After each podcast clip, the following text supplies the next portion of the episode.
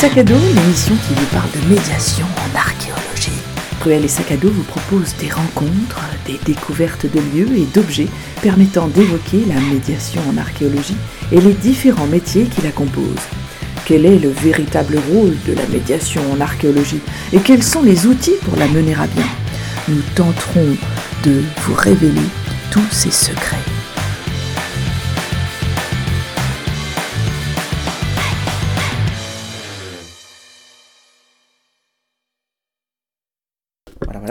Alors, eh bien, bienvenue à Kerper avec Radio Évasion et Archéolab aujourd'hui.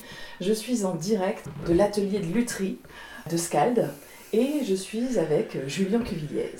Et donc, maintenant c'est mon habitude, je demande à tous mes invités de se présenter. Alors Julien, qui es-tu? Eh bien, bonjour. Qui suis-je? Qui suis-je?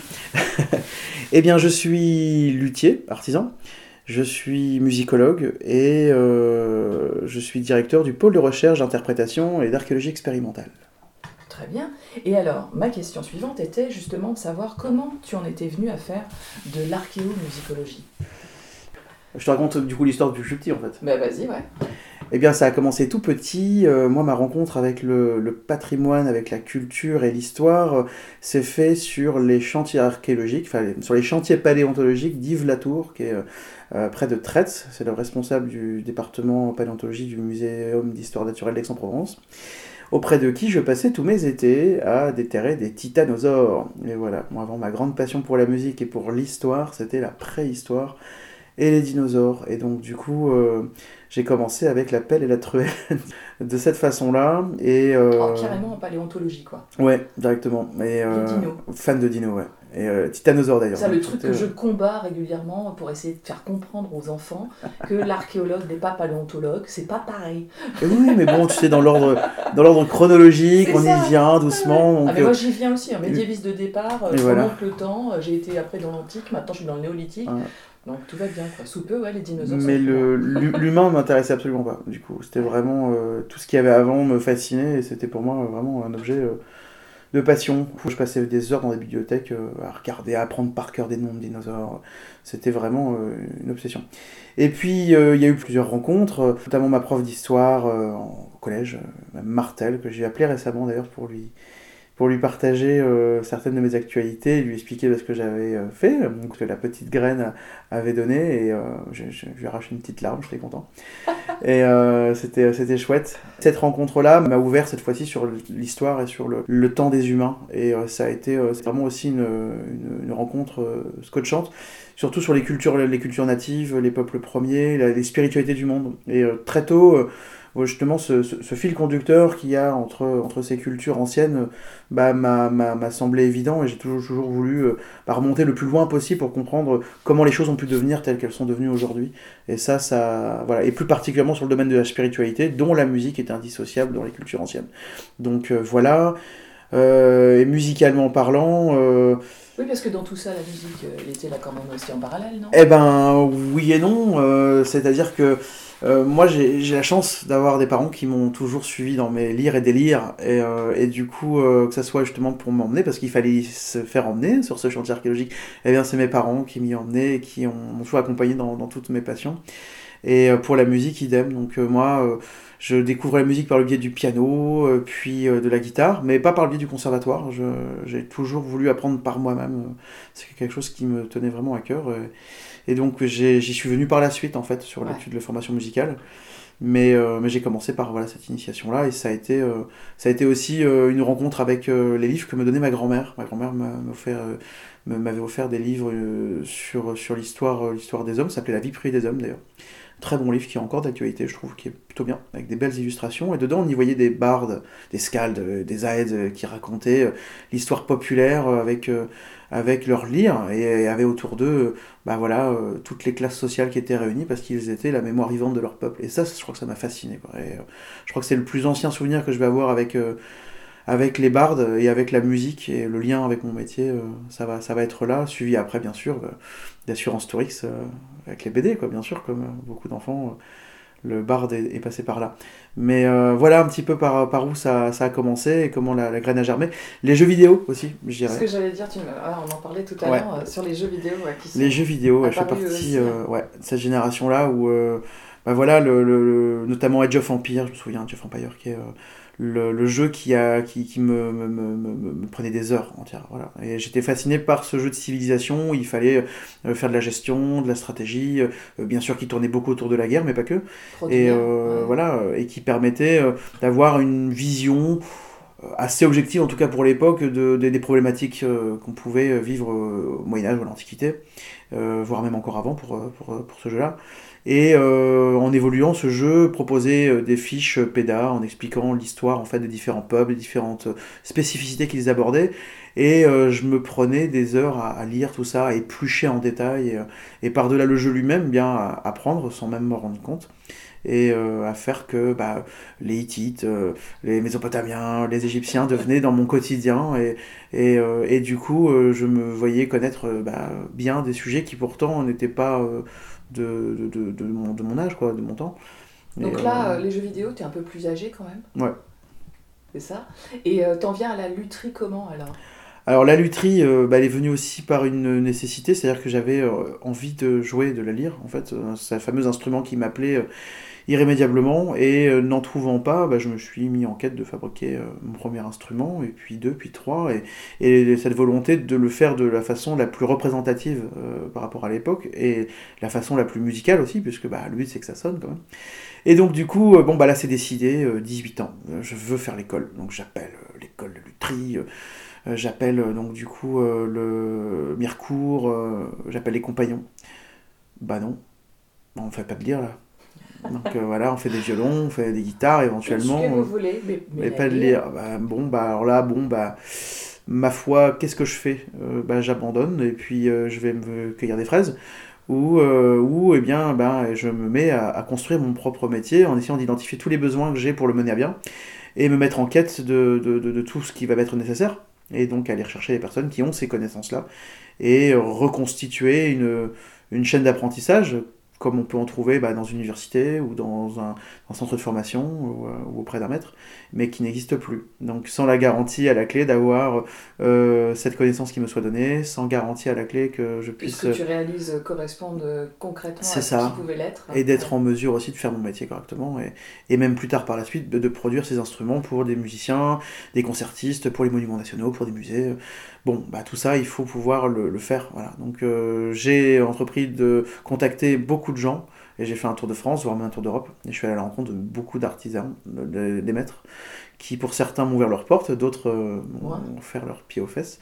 Mais ça donne de l'élan, Oui. à, à qui sait l'utiliser, et euh, pour aller à la prochaine, à la prochaine porte. Il y a eu donc des menuisiers, des ébénistes, des taillandiers, des forgerons, des élagueurs, euh, des gens qui font du débardage à cheval, tous les métiers du bois qui de près ou de loin, bah, Sans bah, rapport euh, Ouais, avec la fabrication même. bah, la chaîne de- opératoire que j'avais identifiée, c'est-à-dire que j'ai essayé de, De recon- de l'instrument, ouais. comprendre et d'identifier euh, euh, quelles étaient les différentes étapes de fabrication de l'instrument à la lumière de ce que j'avais pu euh, en comprendre, et à partir de là, je me suis mis en recherche de tous les métiers qui auraient pu m'apporter ça. Quoi. C'est ce que tu disais pour refaire la chaîne?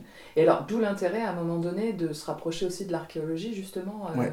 et de lier la musique à l'archéo? Et ben c'est là, en fait, une fois que la, la- la chaîne opératoire artisanale a été identifiée et que j'ai reçu toutes ces formations-là, donc j'étais en mesure de faire un instrument qui sonne, maintenant il y a une euh, un autre besoin, c'est qu'il réponde à, une représentativité archéologique, c'est-à-dire qu'il faut interpréter maintenant des données et, euh, et faire en sorte que, suivant le fil de la vraisemblance et des données existantes, on puisse faire quelque chose qui soit le plus représentatif de ce qu'il été à l'époque. Voire même, et ça c'est donc là que je me suis intéressé également à l'archéologie expérimentale, reconstituer une chaîne opératoire euh, et faire en sorte que non seulement dans le résultat, mais dans le processus de fabrication, on soit représentatif Ouais. de, de, ce que, de ce que ça a pu être à l'époque à la lumière des données. Donc là, euh, bon, bah, il a fallu euh, cette fois-ci non plus euh, se diriger dans un domaine artisanal, mais plutôt un domaine scientifique, et qui, se, qui est le compromis entre euh, la musicologie, de l'organologie, euh, et puis de l'archéo, voilà, tout simplement. Et alors, moi, euh, ce qui m'intéresse aussi, c'est justement, euh, c'est- on est autour de la médiation en archéologie. Moi, je trouve que ton métier aujourd'hui, il, passe par ça. Et, euh, donc, est-ce que tu as réussi à faire un choix entre musique et médiation en archéologie? Qu'est-ce que tu préfères des deux? Je pense qu'il n'y a pas de choix, parce que que ce soit d'un point de vue idéologique ou tout simplement, disons, le commercial, tout est lié. en fait, parce que tu as un processus qui est donc la, démarche scientifique, qui est la production de données, permet de pouvoir euh, fabriquer un instrument pertinent. Alors pertinent sur le terrain scientifique, mais également sur le terrain acoustique, parce qu'il faut que ça sonne. Donc euh, l'idée d'interpréter toutes les données, comme je l'expliquais tout à l'heure, pour euh, faire quelque chose qui soit le plus représentatif. Donc il faut se tenir informé de tout ce qu'il y a comme euh, données déjà existantes, euh, comme données en cours de production, voire même, et c'est ce que j'ai pris le parti de faire, de devenir acteur de la production de ces données-là et faire avancer l'état des recherches. Dans un premier temps, donc, il a fallu identifier tout ça. Par exemple, identifier les bois qui possiblement à l'époque pouvaient être utilisés pour fabriquer cet instrument sur un territoire donné, par différents moyens.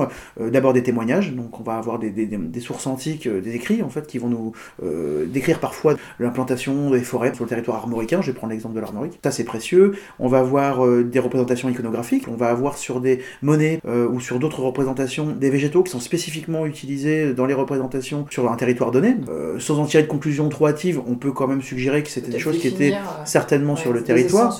En tout cas, ce sont des témoignages à, à, dont il faut tenir compte. Et enfin, euh, les sciences dures, carpologie, euh, prélèvement. Et, là, on va pouvoir, en fonction des strates, identifier les, par la présence des pollens, euh, les, essences qui étaient présentes sur le territoire donné à l'époque qui nous intéressent. Et par élimination, eh bien, euh, chanter tous les bois qui ne seraient pas en mesure de fabriquer cet instrument. On va dire que sur le territoire, il y avait de l'ajon, du genêt, du noisetier, qui ne vous permettront pas de fabriquer cet instrument tel qu'on l'a identifié. Et euh, par contre, du chêne, de l'aulne, du tilleul, etc. Euh, le noyer n'y était pas, par exemple, à l'époque de l'âge du fer, euh, le buis non plus.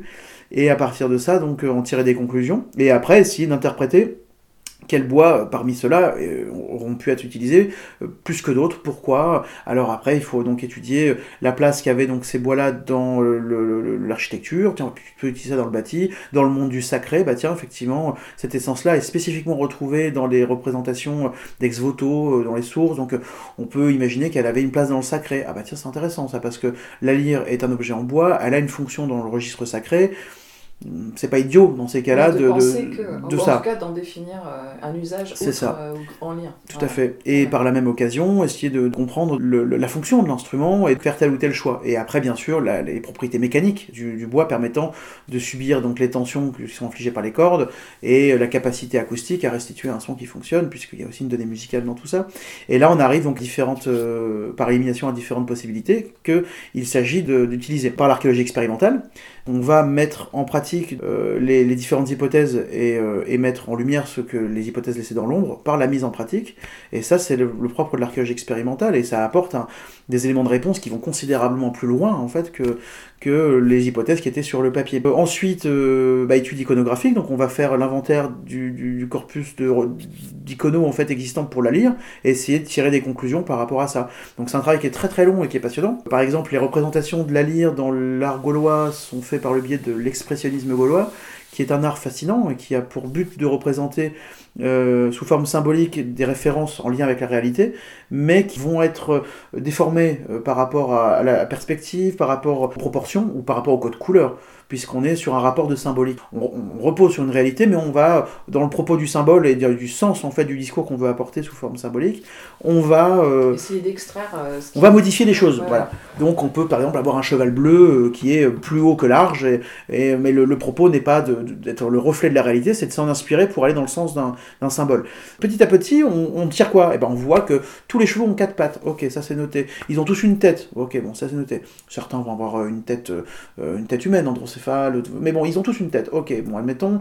Euh, ils ont tous une queue, ils ont tous une crinière. Bon, bah, à partir de là, euh, toutes les autres différences, je vais les, les écarter, parce qu'elles sont propres aux propos donc des différents auteurs, mais tous ces points sont du, du, ressort de la réalité. Et à partir de là, je peux tirer des conclusions. Donc en analysant plusieurs milliers de monnaies, on arrive à des, des, des résultats qui sont très intéressants et, et qui apportent des éléments, euh, des éléments qui font avancer les choses. Quoi. Une fois qu'on a identifié la forme de la lyre, on a les matériaux, donc euh, permettant de la fabriquer, probable en tout cas.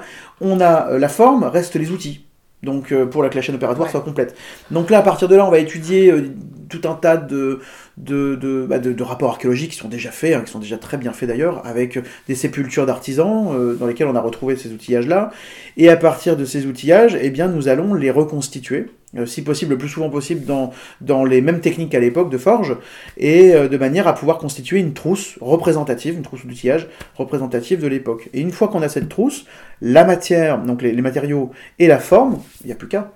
Voilà, donc là on a identifié. Donc, c'est ça, il n'y a plus qu'à. on a identifié il y a, au début, donc du coup bah, il n'y a plus qu'à la fabriquer. Euh, et donc là du coup c'est du ressort de, de l'artisanat cette fois-ci. Donc l'artisan, donc je quitte ma casquette de scientifique, je mets ma casquette d'artisan. Et là bah, euh, c'est parti pour du copeau. Et là on a identifié donc euh, je sais plus c'était euh, il y avait huit modèles différents dans des essences différentes et des formes différentes. Et on a fait donc ces huit expérimentations pour voir laquelle était dans, dans les faits la plus Oui, celle qui probable. pouvait sonner le mieux, ou en tout cas. Ça ou voilà. rendre, euh, Et à partir de là, aussi euh, point de vue technique, quoi, celle ouais. qui était. euh, C'est ça. Et à partir de là, on tirait des conclusions. Alors la conclusion, elle est la suivante, c'est que tout marche. Et euh, c'est ça qui est chouette. Et euh, il y a aussi euh, un point aussi qui, qui est très très intéressant et qu'il faut, qui, qui va, va, qui, nous entraîne à nous extraire de notre condition actuelle. Et c'est un exercice de style qui est, moi je trouve, qui est génial, qui est pas facile, mais qui avec le temps se fait plus, de mieux en mieux et, et apporte des fruits super. C'est que on peut pas comprendre une, une société vieille de 2000 ans avec une paire de lunettes actuelle. Ça ne marche pas. Il faut s'extraire de ça et essayer de comprendre les problématiques de l'époque. Et c'est là où, tu vois, si je m'étais contenté d'être simplement luthier, ce qui est déjà très bien, euh, je ne peux pas rentrer là-dedans et je peux pas interpréter donc du coup le, le, le- tout, tout- tout l'instrument lui-même et faire quelque chose de représentatif. Donc il faut aller donc dans Oui, tu ferais un instrument à la chaîne, quoi. Enfin, et ce qui est bien. Oui, oui. Et ça- c'est le but du luthier. Attendu C'est euh, ça. pour Bah, faire de la lyre. Un truc qui marche Ouais, quoi. ouais, ouais. Et c'est le but du luthier. Mais je ne suis pas que luthier. L'action en fait que je me suis euh, donnée, la mission que je me suis donnée, c'est de le faire dans une, dans une certaine règle afin d'obtenir un certain résultat. Dans notre démarche de médiation et de médiatisation, puisque c'est lié, on est très souvent sous le feu des projecteurs, ce qui jette dans l'ombre des gens qui font un travail très bien aussi. Donc comme je manque jamais de le faire, Ah, voilà. je ne suis pas le seul ni le premier à avoir travaillé sur ce sujet-là, je tiens à insister là-dessus. Et euh, je pense notamment à Tinaïde de Claude Tissot, qui est euh, une chercheuse qui a travaillé sur la musique antique dans les années 90, je crois, et euh, qui a fait un travail super. Et j'ai des confrères qui, euh, qui font partie de cet écosystème et Oui. qui font un travail complémentaire vraiment euh, excellent. Et c'est seulement l'union de tous ces regards qui permettent un, un regard pertinent sur ces Et instruments. alors, justement, toi, ça consiste en quoi aujourd'hui, euh, la médiation en archéo que tu peux, euh, tu peux produire ou que tu, tu proposes euh, Eh bien, c'est la complémentarité de tout ça et c'est la suite logique, puisque comme je te le disais, comme ce soit d'un point de vue commerce de l'artisan, euh, bah, j'ai besoin de pouvoir montrer en fait ce que la lyre sur le terrain ins- instrumental peut faire et la, pertinence scientifique, etc. Ou que ce soit sur le point de vue purement idéologique et qui est euh, notre leitmotiv, le rendre accessible à tous. Et donc là, heureusement, on traite pas de table ou de meubles, on traite de lyre et donc de musique et qui est euh, certainement l'outil qui va parler le plus possible à tout le monde. La musique, voilà. L'art va être notre principal outil par rapport à la médiation pour le rendre accessible au plus grand nombre. Donc on va parler de musique, ça passe par des concerts, ça va passer par le fait de faire voir l'instrument dans un premier temps euh, sur de, sur de très nombreux médias, des médias très populaires qui vont rapatrier après les gens de par leur intérêt vers des données un peu plus scientifiques et un peu plus poussées, euh, des presses comme Science et Avenir, Science et Vie, et par la suite vers nos publications. Pour t'expliquer ça, que ce soit moi avec ma casquette d'artisan ou avec ma casquette scientifique, la suite logique, c'est la médiation et la mise à disposition des publics au plus grand nombre. Donc on décloisonne les disciplines, on, crée des passerelles entre les genres, et je pense que ça fait partie des nouveaux métiers de l'archéologie de faire ça, et de ne plus euh, euh, réserver euh, ces domaines-là à des domaines spécifiques, mais soit créer des dialogues entre ces personnes, soit que ces personnes soient la même personne, et qu'aujourd'hui, eh bien, effectivement, un, un, un archéomusicologue, un archéoluthier est médiateur du patrimoine en soi, et musicologue en soi. Le musicologue a des notions également de, de lutherie, a des notions également de médiation, et le fait que ces différents métiers ne soient pas dans cette pluridisciplinarité, au sein même de la formation, je pense, est un énorme handicap, et je crois qu'il n'y a encore que la France pour arriver à, à faire ça.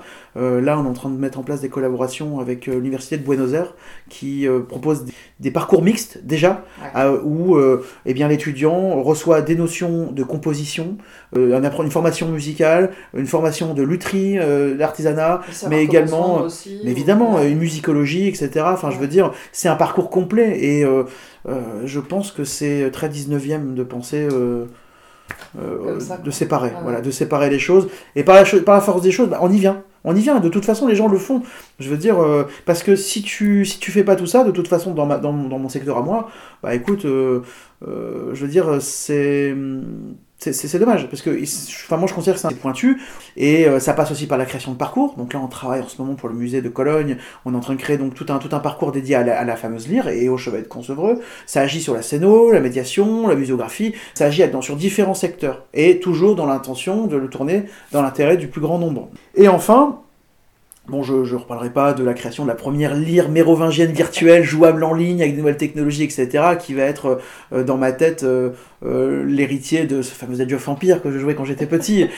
cette lubie de vouloir toujours rendre les choses tu vois, euh, pendant longtemps, on a considéré le public comme étant un, spectateur du patrimoine, et euh, je crois que l'enjeu maintenant, c'est de le rendre acteur de ce patrimoine. On est sur quelque chose qui est dynamique et actif, et on n'est plus dans statique, tu vois. Et puis les nouvelles technologies aujourd'hui permettent justement de, créer euh, des tonnes de choses qui sont intuitives, qui sont incentives, on va dire aussi, et où les gens vont s'approprier les, objets. Quoi. Il faut que ce soit, faut que ce soit immersif. Quoi. On ne devrait plus concevoir des lieux ou des, des, espaces, des parcours sans, sans appréhender ces ces nouveaux moyens, ces nouvelles technologies, et c'est vital. Ça, c'est donc pour la partie scientifique, on a vu la partie artisanale, et enfin l'art par lui-même, qui est en soi, le, je dirais, le meilleur outil de médiation qui existe, puisqu'il fait la démonstration euh, par la mise en pratique de tout le, fruit de la recherche, de l'artisanat, par la musique. Je ne peux pas euh, en enlever un, en fait, ça n'a pas de sens. Euh, et, je me bats souvent pour que dans l'identité, on comprenne que c'est un tout, en fait. Et souvent, euh, moi, je, souvent, par exemple, quand moi j'aborde par exemple la question musicale, artistique, il va y avoir, on, va me dire dans certains éléments de communication, ah mais oui, vous nous parlez d'archéologie, mais euh, c'est pas ce qui nous intéresse ici. Je fais, non mais si vous ne comprenez pas que euh, c'est la continuité et que c'est un seul et même univers, c'est que vous n'avez absolument rien compris à la démarche. Et c'est ça qu'on revendique. Et ce serait très facile hein, de, le, de le cutter en fait, et puis de, de vraiment cloisonner tout ça et puis d'agir comme ça. Mais non, tout ça en fait sert un même dessin et un tout. Alors, euh, euh, par la force du temps, parce que ça fait comment, ça commence à faire un moment qu'on fait ça, euh, l'arbre en fait devient lisible et compréhensible, et c'est quelque chose qui est très très long. Quoi. Et on espère que la génération 3, parce que nous on est la génération 2, bah, aura un terrain un peu mieux préparé. Ah, j'allais y venir justement avec ma dernière question, de ton côté, d'être devenu papa. Qu'est-ce que ça a changé dans ta façon d'apprendre ton métier et les projets de médiation que toi tu, tu souhaites mener comme ça, peut-être la troisième génération les, générations futures, quoi.